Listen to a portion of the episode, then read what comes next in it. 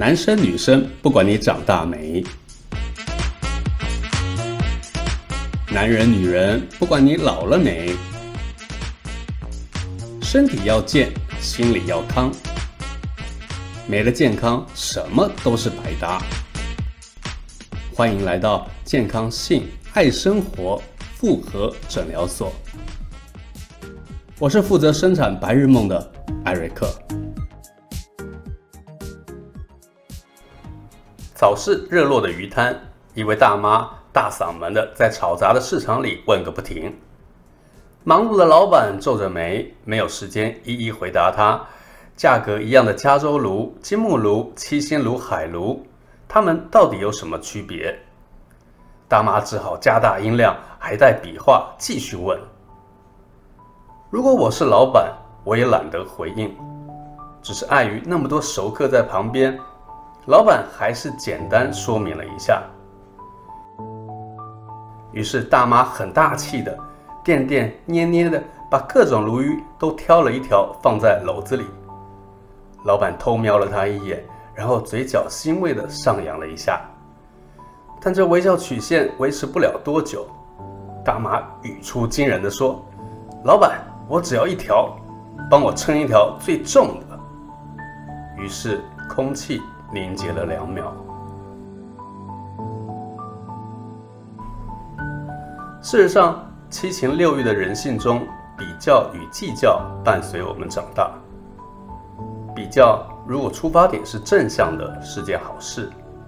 如同音乐中的版本比较，同一个旋律，靠着音乐形式、编曲、演绎流派的不同，产生出了缤纷色彩。如同鲈鱼。靠着品种改良、饲养条件、环境水温的差异，它才有了这么多的选择。好奇尝鲜本就是进步的动力。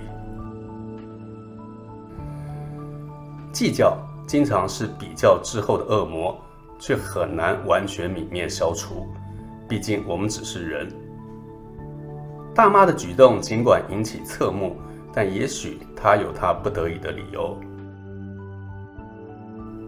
有些故事看到隐藏的背后，也许会反出自己当初的侧影。当我们在非议他的同时，不也是在比较与计较不同的人生价值观吗？这边我摘录陈文茜老师一篇同理心的部分段落，和大家分享。同理心不需要伟大的理论。它是一种学习，一种彻悟，一种跨越人性的障碍，理解和你不同的人。在这个世界中，每个人都有每个人的难处。同理心不需要大道理，就是暂时放下自己，换位的在他人处境思考。同理心不需要语言，它就是一个使自己变得更有人性的过程。也许从小喜欢和母亲去市场买菜，到后来自己开餐厅担任采买，了解每个摊商都有他们背后的小故事与不得已。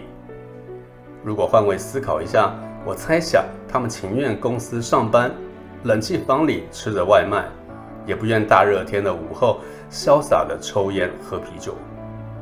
当然，不是每个摊商都会借由喝啤酒来放松，但是。他们都会有一种属于自己收摊后的舒压方式。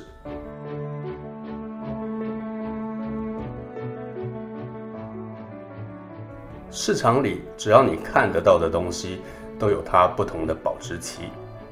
摊商一天的快乐与否，有时并非是商品变现了多少，而是商品出清多少，也就是耗损率的问题。即将要变质的商品，到底是丢掉好？还是当晚餐自己吃掉。之前在大陆，我和一个卖水产的感情挺好，他的朋友圈很火，很多人羡慕，因为经常晚上吃大餐，偶尔还拿辣椒爆炒高档海鲜。这种假土豪的行为，其实只是纯属发泄。去过他家做客的我，一看就知道，他今天晚上绝对不会少喝。回到大妈身上，以同理心的概念，也许她避开鱼老板最忙的时候，去理解鲈鱼与鲈鱼的不同，再挑一条 CP 值最好的鱼，整个故事感觉就会好很多。